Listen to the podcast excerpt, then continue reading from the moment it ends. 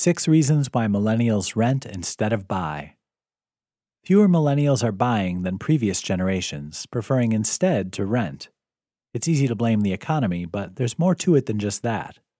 Three quarters of all millennials are now renting instead of owning a home. But why? There are six major reasons for this. Economic factors. The real estate crash of 2008 actually began in 2007 and ended in 2009, but the effects have yet to end. The ripples reached into the job markets and overall economy creating a recession that's limiting careers and job opportunities and curtailing room for advancement. Delayed families. A recent national poll revealed that while millennials are interested in creating a family, it's not something they're striving for with the immediacy of previous generations. There's less pressure on them to commit, and thus less pressure to establish a permanence. The bubble. Already mentioned above, this is a category all its own. Though it was a part, and in a way perhaps even a cause of the recession, the real estate bubble has a far reaching effect directly on buying a home.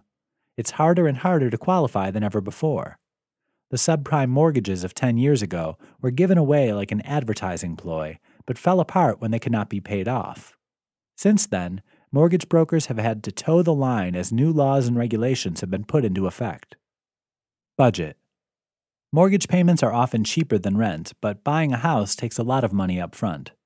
Between limited career options and crushing student debt, many millennials do not have the needed cash to afford the down payment and closing costs for a home. No ties to an area. When the rental lease is up, you can stay or move to another part of the world. Because of our global economy, millennials need more freedom to pursue their careers. Renting allows them this freedom. Who wants to be stuck with owning a home when you may not want to stay in the area long term? Not my problem. In case of emergency, call the landlord. It's his problem. Millennials don't need to get involved in long, costly repairs. Most would rather let someone else handle dealing with repairs while they get on with their lives. Homeownership isn't right for everyone, perhaps for an entire generation. But generations before them also explored the world before settling, so perhaps in time these numbers will change. For now, most millennials would rather rent than buy a home. 10 tips for buying your ideal home. You decided to buy, found a cute place or two to look at, but now what? Before you go running off to the bank, here are 10 things to think about first to save yourself headaches later. 1. Check your credit. By law, you get one free credit report per year. Pull one before going to the bank so you can refute any errors or have answers ready for their questions. Credit rating range from 350 to 850. The higher the credit score, the better. This depends on several factors payment history, paying bills in a timely manner, your overall debt, length of credit history, the longer you've had credit, the better, new credit, types of credit, credit cards, student loans, car loans, etc. Lenders like to see a wide variety. 2. Figure out how much you can afford. Don't just figure out what you qualify for, figure out what you can actually afford. Remember, mortgage payments will last a long time, so don't overexert your budget. Then see what sort of house that'll get you. 3. Find a real estate agent. This is the expert that'll guide you through the often confusing process. They'll also hold your hand while you figure things out and be your advocate when the time comes to get serious because an agent is so central to the process, make sure you find one you trust and click with. 4. Get pre approved. Get a number from a lender. You're not obligated to go with them, but it'll tell you and your agent the sort of house you're looking for based on what a lender will give you. 5. Shop around. Now's the time to start looking for a home. Using the pre approval information, find the home that best suits you. This is where your agent will really help you out. 6. Make an offer. It's time to get those butterflies in your stomach. Remember, the listed price isn't like a retail store, it's the asking price. Counteroffer through your agent. 7. Inspection. Get the home inspected and appraised. Inspections will let you know if there are any problems on the horizon, and perhaps even problems that the current owners don't know about yet. 8. Insurance. Get an insurance agent. Have the policy to protect the valuables in the home and the home itself against disaster. 9. Close. First, you'll sign papers, then you'll sign more, then more. This will seem like it lasts all day. Even though you'll be sitting, it'll wear you out. Be prepared. 10. Move in. This can take place weeks after closing, depending on when the seller is able to vacate, or when agreed upon changes have been made to the property. Remember, buying a home doesn't have to be difficult when you're prepared with the knowledge for what comes next. 10 tips for renting a home. There are some things to consider when renting. This article includes tips for you as well as the landlord, as it's important for the both of you to be on the same page.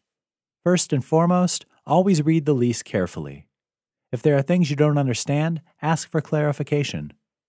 What are some things you both should know? Here are 10 items to keep in mind. 1. Don't be scared of bad credit.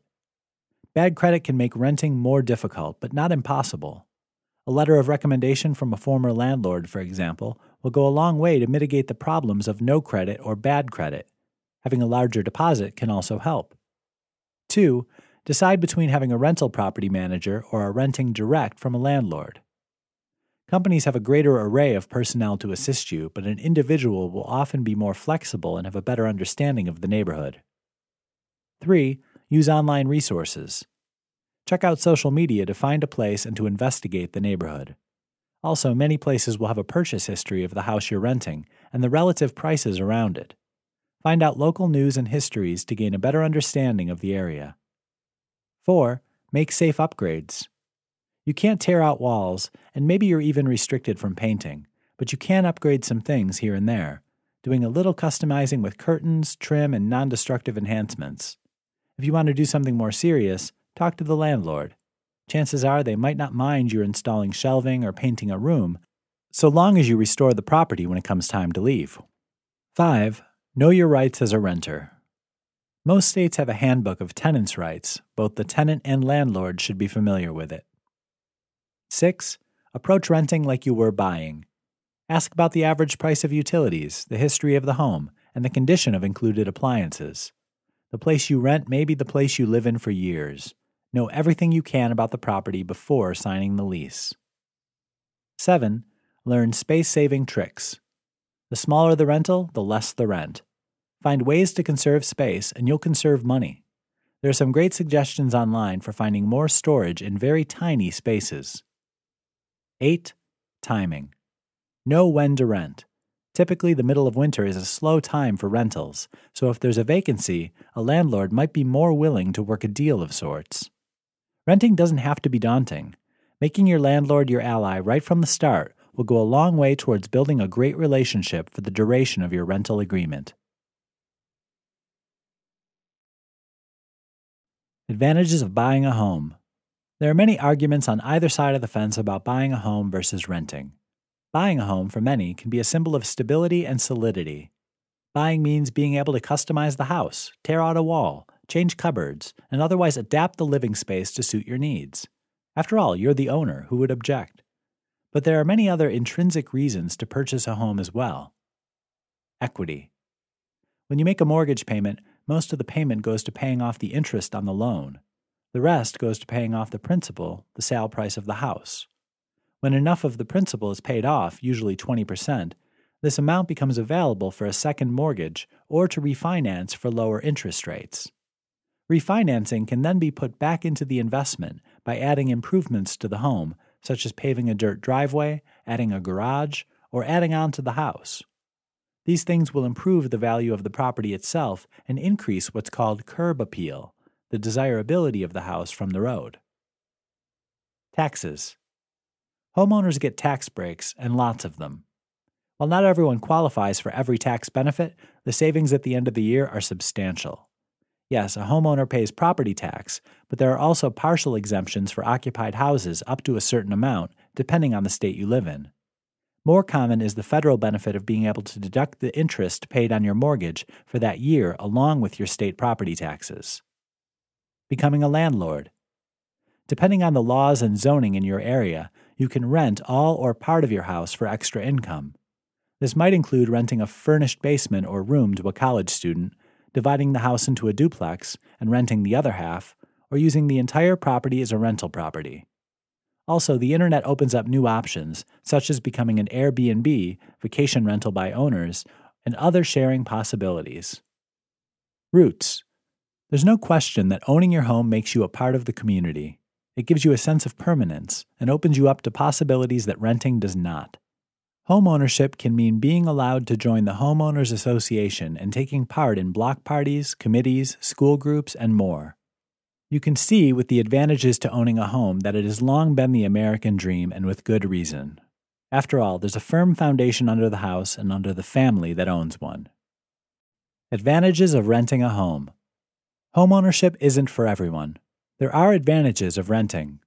Owning one's home may be the American dream, but for some, that dream could easily become a nightmare. Where some people see solidity and dependability in home ownership, others see a trap without escape.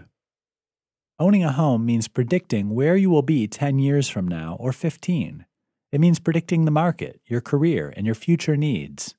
If you feel homeownership may not be for you, but you're concerned that renting doesn't offer as many advantages, you can rest easy. Below, you'll find a list of important advantages that renting has over owning your own home. Low financial risk.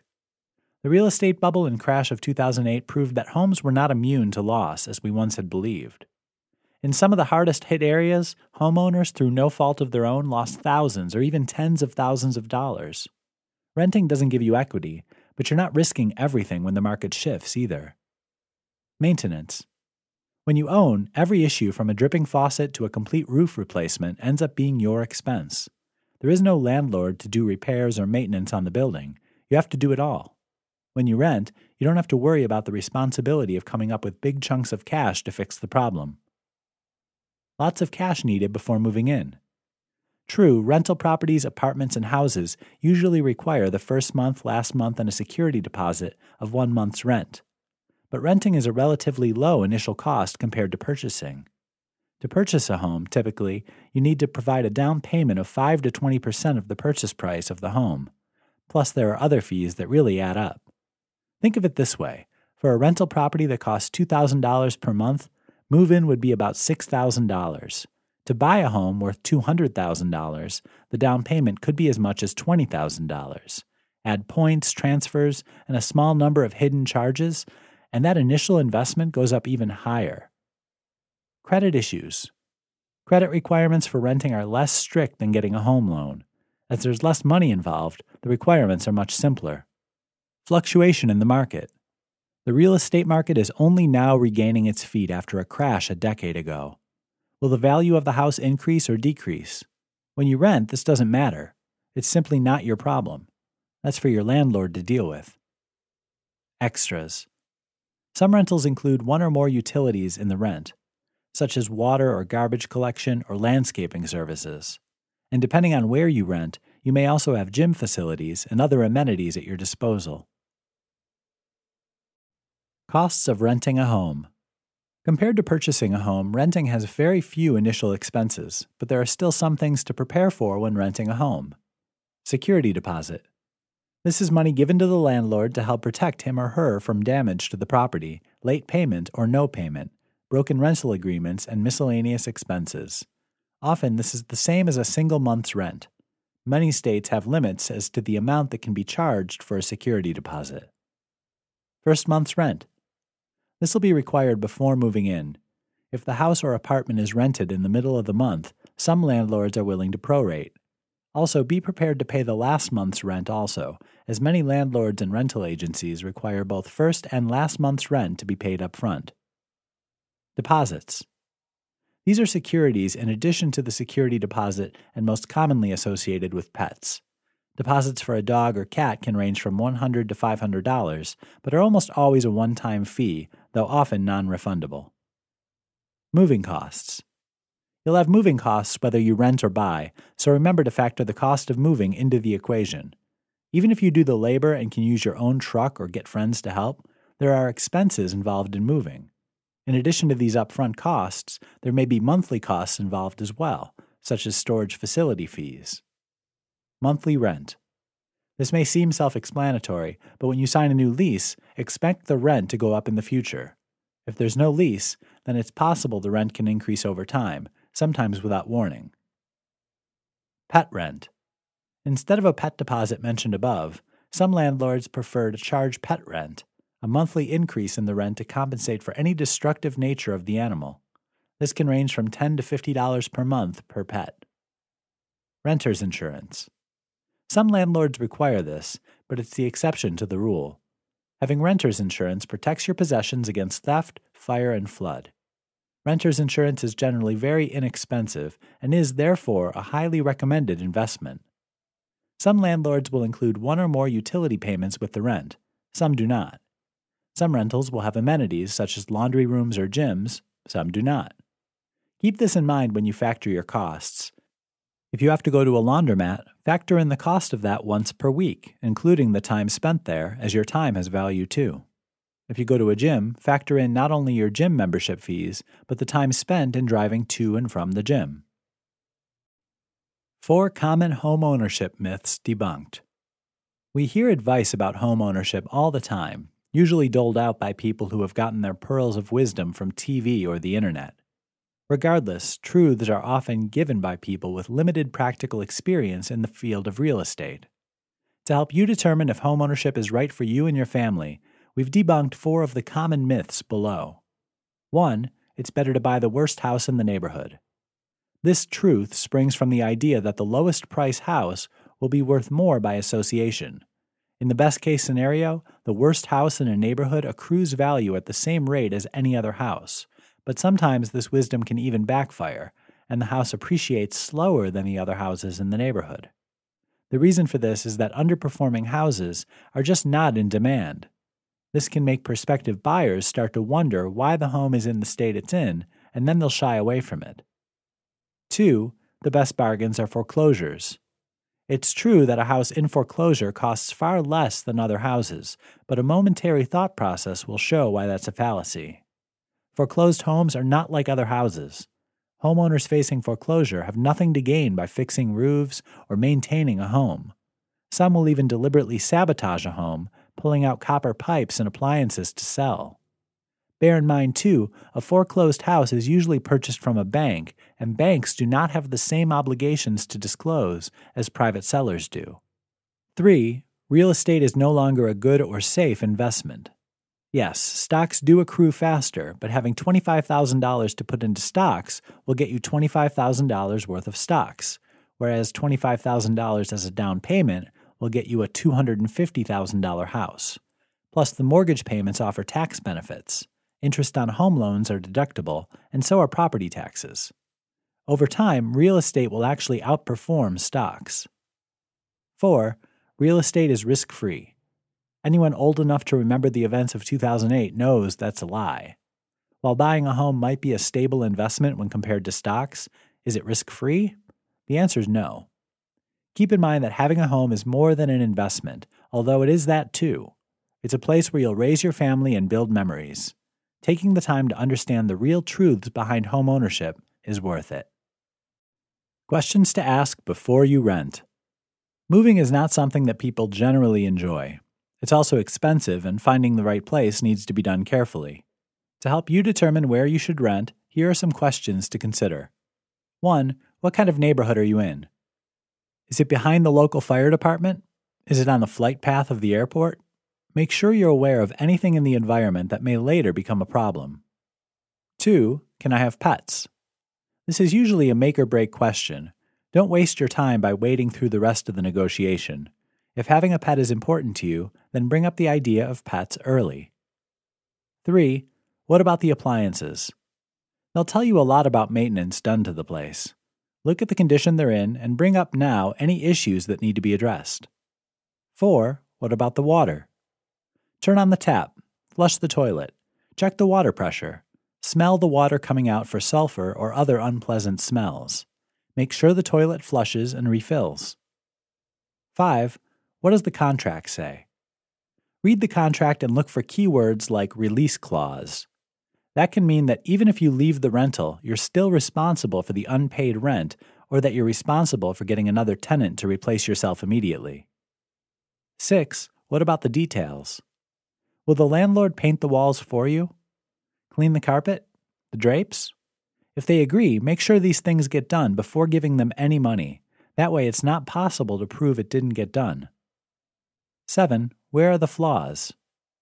Take inventory. This is very important. Make a list of all the holes, cracks, and other damage you see. Be thorough, look everywhere. Snap pictures on your phone so you have additional proof. Have the landlord sign off on the inventory, or you may be held responsible for the repairs on damage you didn't cause. 8. How much? Typically, move in costs are first month and last month's rent and is a security deposit plus pet deposit.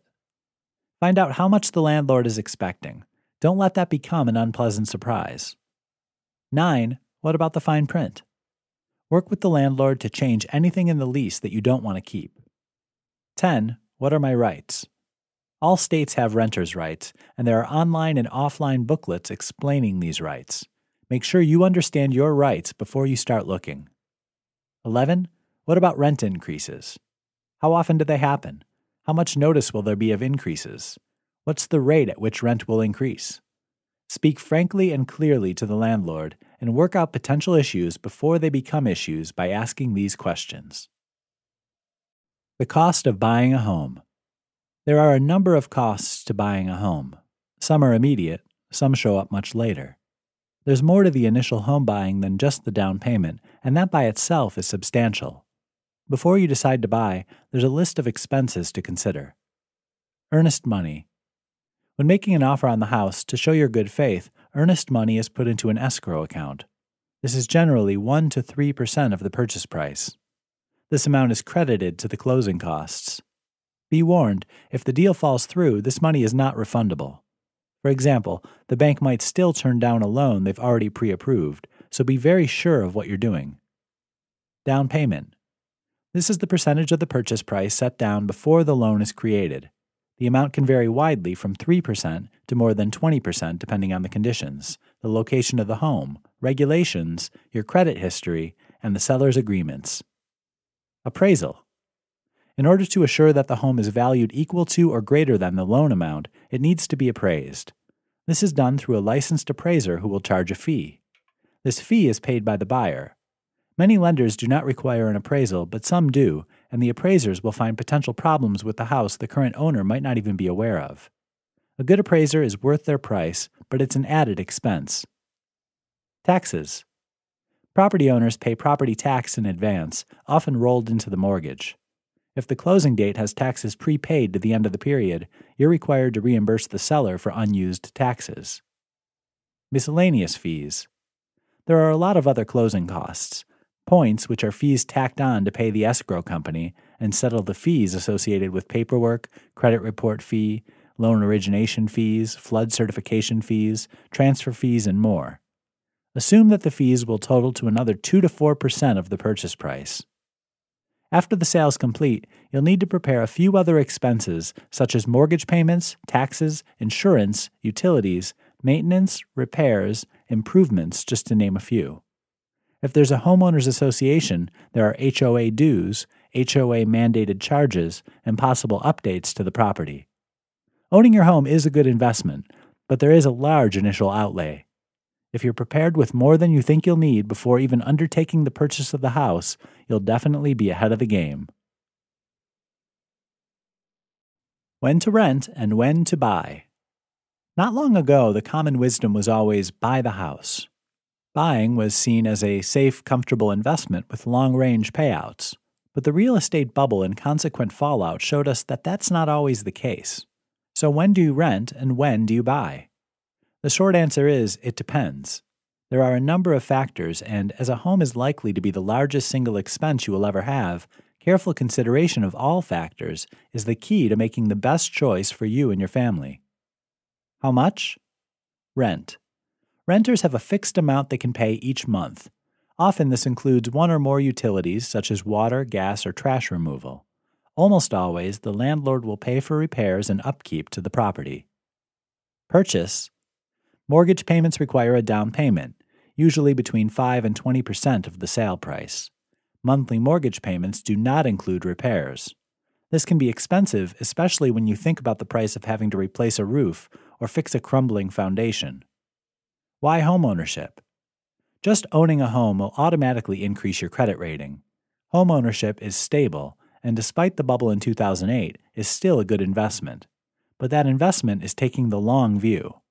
Buy if you're going to be comfortable living in the area for more than a few years.